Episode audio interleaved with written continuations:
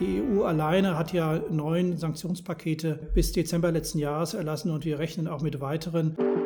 Und das ist natürlich das krasseste Jahr, was wir da erleben konnten. Aber das gilt ja letztlich für die gesamte Gesellschaft, für die gesamte Wirtschaft. Da sind wir ja kein Sonderfall.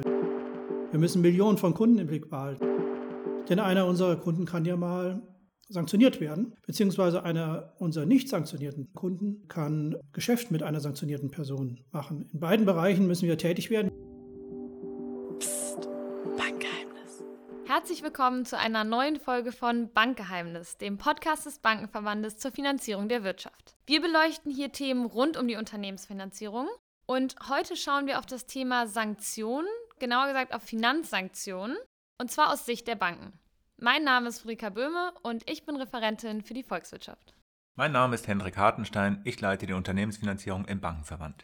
Mit unserem Gast haben wir heute im Interview darüber gesprochen, welche praktische Rolle Banken bei der Umsetzung von Finanzsanktionen spielen. Aber Friederika, lass uns vorher zuerst einmal grundsätzlich auf das Thema Sanktionen schauen. Genau, Sanktionen sind ein Instrument in der Außenpolitik, also auch in der gemeinsamen Außen- und Sicherheitspolitik der Europäischen Union. Und das Ziel von Sanktionen ist es, eine Änderung in der Politik oder in dem Handeln derjenigen zu bewirken, gegen die sich diese Maßnahmen richten. Mit dem Begriff Sanktion verbinden wir ja meistens erst einmal etwas mit Strafen, was etwas irreführend ist, da es ja nicht darum geht, Straftaten aufzudecken oder entsprechende Strafen zu verhängen. Daher wird statt dem Begriff Sanktionen häufig der Begriff restriktive Maßnahmen verwendet. Im vergangenen Jahr hat der Europäische Rat besonders viele Sanktionen bzw. wie du gerade gesagt hast, restriktive Maßnahmen erlassen. Und das hat natürlich mit dem russischen Krieg in der Ukraine zu tun. Du hast es angesprochen, in der EU ist der Europäische Rat, also die Runde der Mitgliedstaaten, dafür zuständig, restriktive Maßnahmen zu beschließen. Für die Fälle, wenn sich Regierungen, Organisationen oder Einzelpersonen eines anderen Staates so verhalten, dass es den Interessen der EU zuwiderläuft. Der Europäische Rat muss einstimmig entscheiden und die Beschlüsse sind dann natürlich für alle EU-Mitglieder gleichermaßen verbindlich. Es gibt über 30 Länder, gegen die die EU restriktive Maßnahmen beschlossen hat und auch gegenüber Russland gab es schon länger Sanktionen. Ziel der im letzten Jahr beschlossenen restriktiven Maßnahmen, insbesondere gegen Russland, aber auch Belarus, ist natürlich, dass der Krieg in der Ukraine möglichst schnell beendet wird. Das Besondere an diesen Sanktionen gegen Russland und Belarus ist vor allem ihr Umfang und auch die Geschwindigkeit, mit der die Sanktionspakete im vergangenen Jahr erlassen wurden. Die EU-Sanktionen verpflichten nicht, in diesem Fall Russland etwas zu tun oder zu lassen, sondern die Sanktionen verpflichten einzelne Personen, Unternehmen oder Banken hierzulande. Und zwar sofort ab dem Zeitpunkt, wo die Sanktionen gesetzt werden. Und genau über dieses Thema, also über Sanktionen und vor allem die Rolle der Banken bei der Umsetzung von Sanktionen, darüber sprechen wir heute mit Martin Vogt von der Deutschen Bank. Herzlich willkommen, Martin Vogt. Sie waren jahrelang Global Head of Sanctions and Embargos bei der Deutschen Bank und sind jetzt seit Jahresbeginn weiterhin als interner Berater in diesem Bereich für die Deutsche Bank tätig. Wir freuen uns sehr, Sie heute in unserem Podcast begrüßen zu dürfen. Hallo, Frau Böhl. Hallo, Herr Hartenstein. Herzlich willkommen, Herr Vogt. Dann starten wir gleich mit unserer Warm-up-Frage. Ein US-Staatsanwalt hat einmal gesagt, if you think compliance is expensive, try non-compliance, also frei übersetzt, wer meint, Compliance sei zu teuer für das eigene Unternehmen, kann es ja mal ohne Compliance versuchen und schauen, wie teuer es dann wird. Wie sehen Sie das? Was ist das Motto für Ihre Arbeit? Ja, also Herr Hartenstein, das ist in der Tat ein Spruch, der oft zitiert wird. Den habe ich oft gehört, aber ich benutze ihn natürlich auch hin und wieder in meiner eigenen internen Arbeit oder im Gespräch mit Kunden. Der hat aber den Nachteil, dass er sozusagen die Kostenseite betrachtet. Nicht aber, worum es eigentlich geht, nämlich um Rechtstreue, um das, was das Richtige ist und um die Maßnahmen, die man ergreift, um Rechtstreue, um das Richtige herzustellen. Zunächst muss man sich auch mal fragen, was Compliance eigentlich bedeutet. Es geht natürlich einerseits um die Erfüllung rechtlicher Pflichten. Das ist ja eine Selbstverständlichkeit, jedenfalls für rechtstreue Mitglieder der Gesellschaft. Es geht aber auch um das proaktive Hinwirken auf diese Rechtstreue, um Maßnahmen, also die eine große und komplexe Unternehmensorganisation in die Lage versetzt, ihre Rechtstreue zu zeigen. Rechtstreue eben auch durch Mitarbeiter, Abteilungen, Organe, Geschäfte, Prozesse. Das ist ja ein sehr komplexes Gebilde, über das wir sprechen. Und da muss eben diese Rechtstreue wirklich durchgreifen können. Heutzutage kostet es also eine Bank, ein Unternehmen nicht nur, wenn die Bank oder das Unternehmen ein Mitarbeiter oder ein Manager sich schlicht rechtswidrig verhält, sondern schon, wenn eine Compliance-Organisation nicht angemessen etabliert wird und die Bank oder das Unternehmen es quasi einreißen lässt. Mein eigenes Motto wäre dann eigentlich eher, dass ich die Bank, dass ich mein Unternehmen äh, schützen möchte, also insgesamt gegen ungewollte Aktivitäten, die im schlechtesten Fall auch mal innerhalb der Bank geschehen, aber auch von außen auf die Bank einwirken. Sie haben uns damit ja jetzt schon ein gutes Stichwort für den Einstieg in unser Interview gegeben. Wir sprechen heute über das Thema Sanktionen, genauer gesagt natürlich Finanzsanktionen. Und da wäre jetzt unsere erste Frage, was haben Banken denn eigentlich grundsätzlich mit Sanktionen und der Umsetzung von Sanktionen zu tun? In dem konkreten Fall, über den wir hier sprechen, sprechen wir nicht nur um die Sanktionsregeln, die eben umgesetzt werden, über die spreche ich auch gleich, sondern auch eben um Vorgaben letztlich des Kreditwesengesetzes und des Geldwäschegesetzes, die uns verpflichten, sogenannte Due Diligence-Maßnahmen, also Sorgfaltspflichten, insbesondere gegenüber den eigenen Kunden, walten zu lassen. Man spricht da ja von Know Your Client. Du musst deinen Kunden kennen als Bank. Das ist eigentlich eine Selbstverständlichkeit für eine Bank. Ein Kunde kann ja erst dann als zum Beispiel kreditwürdig erachtet werden, wenn man ihn gut kennt. Und so geht es also auch um die Geldwäschebekämpfung, aber auch letztlich um das, was notwendig ist, um Sanktionen umzusetzen. Denn einer unserer Kunden kann ja mal sanktioniert werden, beziehungsweise einer unserer nicht sanktionierten Kunden kann Geschäft mit einer sanktionierten Person machen. In beiden Bereichen müssen wir tätig werden. Wir müssen also sozusagen die Kontenbeziehungen, die Geschäftsbeziehungen mit einem sanktionierten Kunden einfrieren. Das heißt, es sind keine Geschäftstransaktionen mehr möglich. Und diejenigen Kunden, und das sind ja natürlich die aller, allermeisten unserer Kunden, die eben nicht sanktioniert sind, die sollen aber auch daran gehindert werden, mit sanktionierten Parteien Geschäft durchzuführen. Also da ist das beste Beispiel eine Überweisung, die an eine, einen sanktionierten Dritten durchgeführt wird. Die sind zu stoppen, gegebenenfalls zurückzuweisen und je nach Rechtslage gegebenenfalls auch einzufrieren. Schauen wir mal auf das letzte Jahr. Welche besonderen Herausforderungen ergaben sich denn und ergeben sich weiterhin durch die umfangreichen Russland-Sanktionen, die nach März erlassen wurden? Das haben wir in der Tat so noch nie erlebt.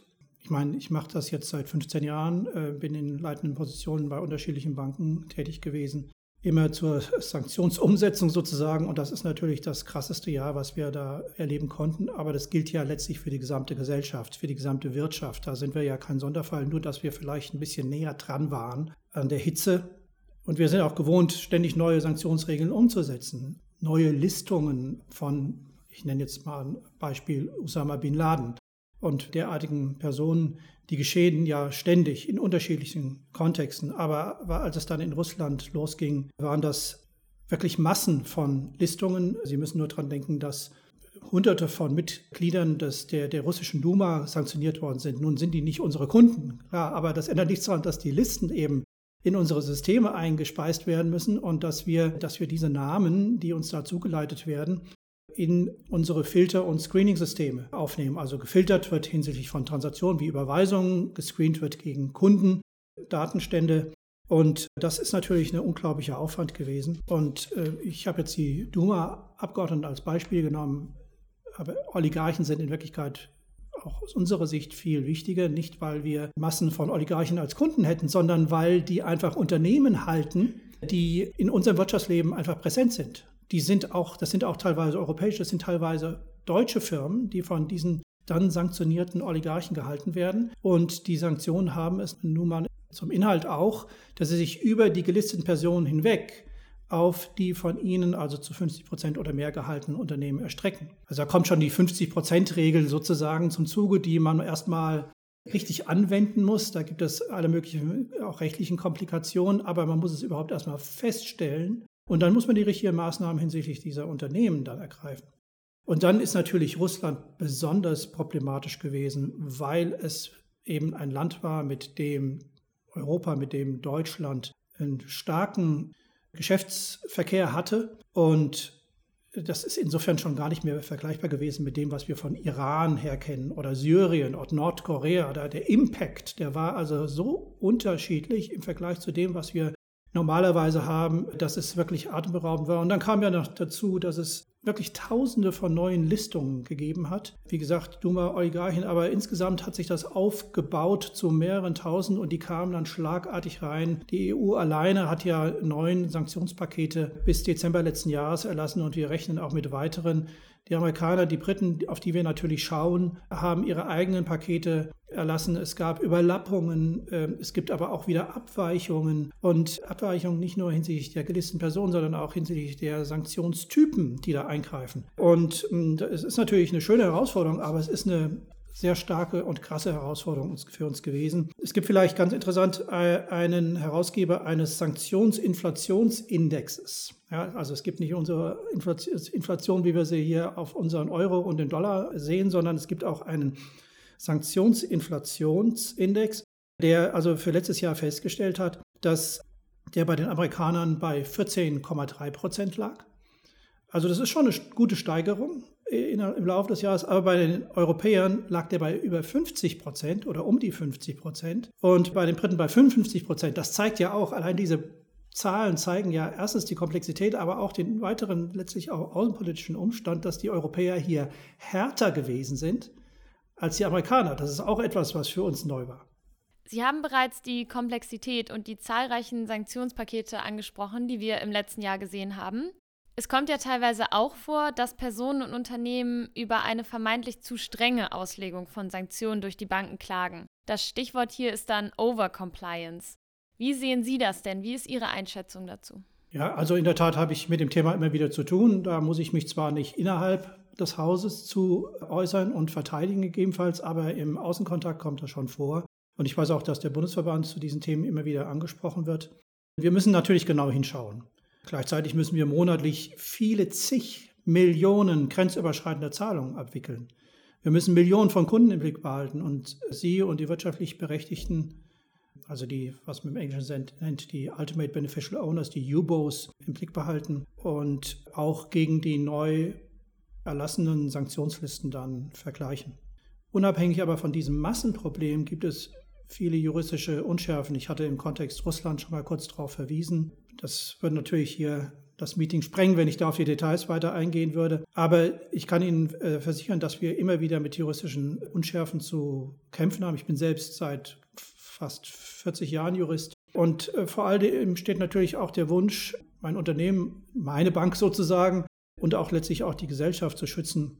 Das heißt, dass wir schon aus reiner Sanktionssicht heraus genug ähm, sagen wir, Umsetzungsprobleme sehen. Und dann kommt hinzu, dass wir ja nicht nur über Sanktionen sprechen sollten, sondern eben auch äh, über die allgemeine Geldwäschebekämpfung, Terrorismusbekämpfung, Korruptionsbekämpfung, die Verhinderung äh, der Proliferation von Massenvernichtungswaffen, letztlich die Kriminalitätsbekämpfung insgesamt. Und da gibt es natürlich Überlappungen, aber auch Teile, die nicht überlappen. Und all das schafft Unschärfen in, in unserer Umsetzungspraxis, die wir wahrzunehmen haben und äh, die wir dann natürlich auch letztlich Risiko managen, Risiko mitigieren müssen, also mindern müssen, im Sinne von weniger Geschäft macht, als das, was gegebenenfalls rechtlich zulässig wäre. Das hat also mit all diesen auch rechtlichen und faktischen Ungewissheiten zu tun. Und das beste Beispiel ist ja am Ende Iran. Ja, mit Russland kann man bestimmt ähnliche Beispiele äh, bilden, äh, wenigstens in überschaubarer Zeit. Aber wenn Sie beim Iran äh, alleine daran denken, dass die Revolutionsgarden, also die äh, iranischen Revolutionsgarden, wie man sagt, zu 50 Prozent die iranische Wirtschaft, die Volkswirtschaft bestimmen, dann kann man eigentlich nicht mehr, jedenfalls ohne ganz erheblichen Aufwand, mit diesem Land Geschäft betreiben. Man muss ja immer damit rechnen, dass einer der Geschäftspartner dann letztlich von den iranischen Revolutionsgarden gesteuert wird. Und die sind auch von den Europäern nach wie vor sanktioniert. Also das wird manchmal übersehen. Man tut so, als ob Iran vom, von den Europäern nicht mehr sanktioniert sei, ist falsch. Die Revolutionsgarden sind sanktioniert und der Umstand, dass die eben, wie gesagt, 50 Prozent der Wirtschaft steuern, der zeigt, dass wir da vorsichtig sein müssen. Und es hat eben bei vielen Unternehmen dazu geführt, bei vielen Banken dazu geführt, dass sie mit dem Iran kein Geschäft mehr machen. Da spricht man dann schnell von Overcompliance. Aber es geht nicht äh, darum, sondern es geht darum, das Richtige zu tun.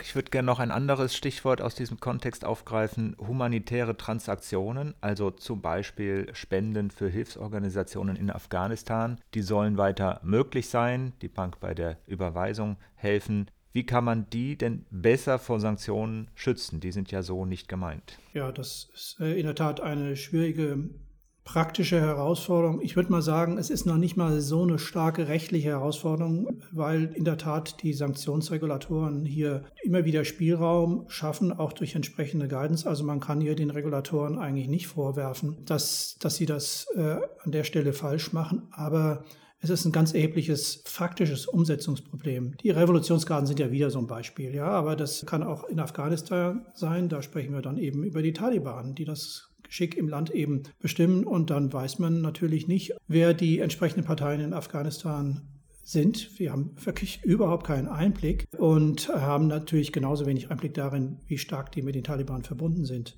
Was die Banken da machen, ist durchaus dann auch mit den entsprechenden Parteien, also Spielern ist der falsche Begriff, also äh, NGOs, den äh, Nichtregierungsorganisationen auf der europäischen Seite zu sprechen. Also ich spreche eigentlich ich bin im, im, ständigen Kontakt mit Hilfsorganisationen wie dem Internationalen Roten Kreuz oder Norwegian Refugee Council, um denen also erstmal überhaupt zu erklären, wie Banken funktionieren, was die Geschäftspolitik der Banken in diesem Umfeld ist, um denen aber auch zu erklären, was sie selbst zu machen haben, um da also weiterzukommen.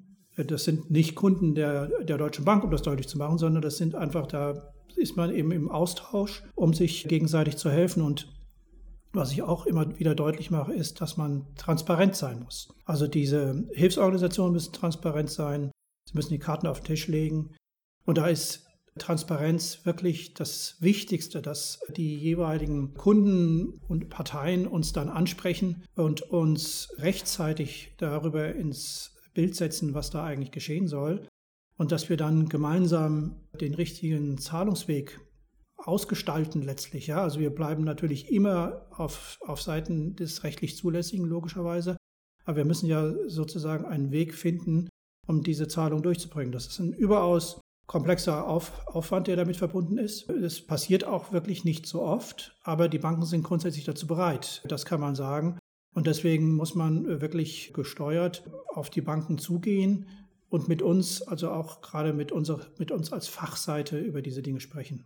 Die Politik, die Regulatoren können hier zusätzlich unterstützen über das hinaus, was sie schon gemacht haben, also durch weitere allgemeine Guidance, aber auch durch Unterstützung im Einzelfall. Also ist zum Beispiel der Empfänger in Afghanistan, der Empfänger auch in Iran oder Syrien, ist der vertrauenswürdig? Hat er die notwendige Reputation? Das kann auch mal für, für eine Hilfsorganisation beispielsweise in einem anderen europäischen Land sein. Ich meine, die in Deutschland, die kennen wir gut genug.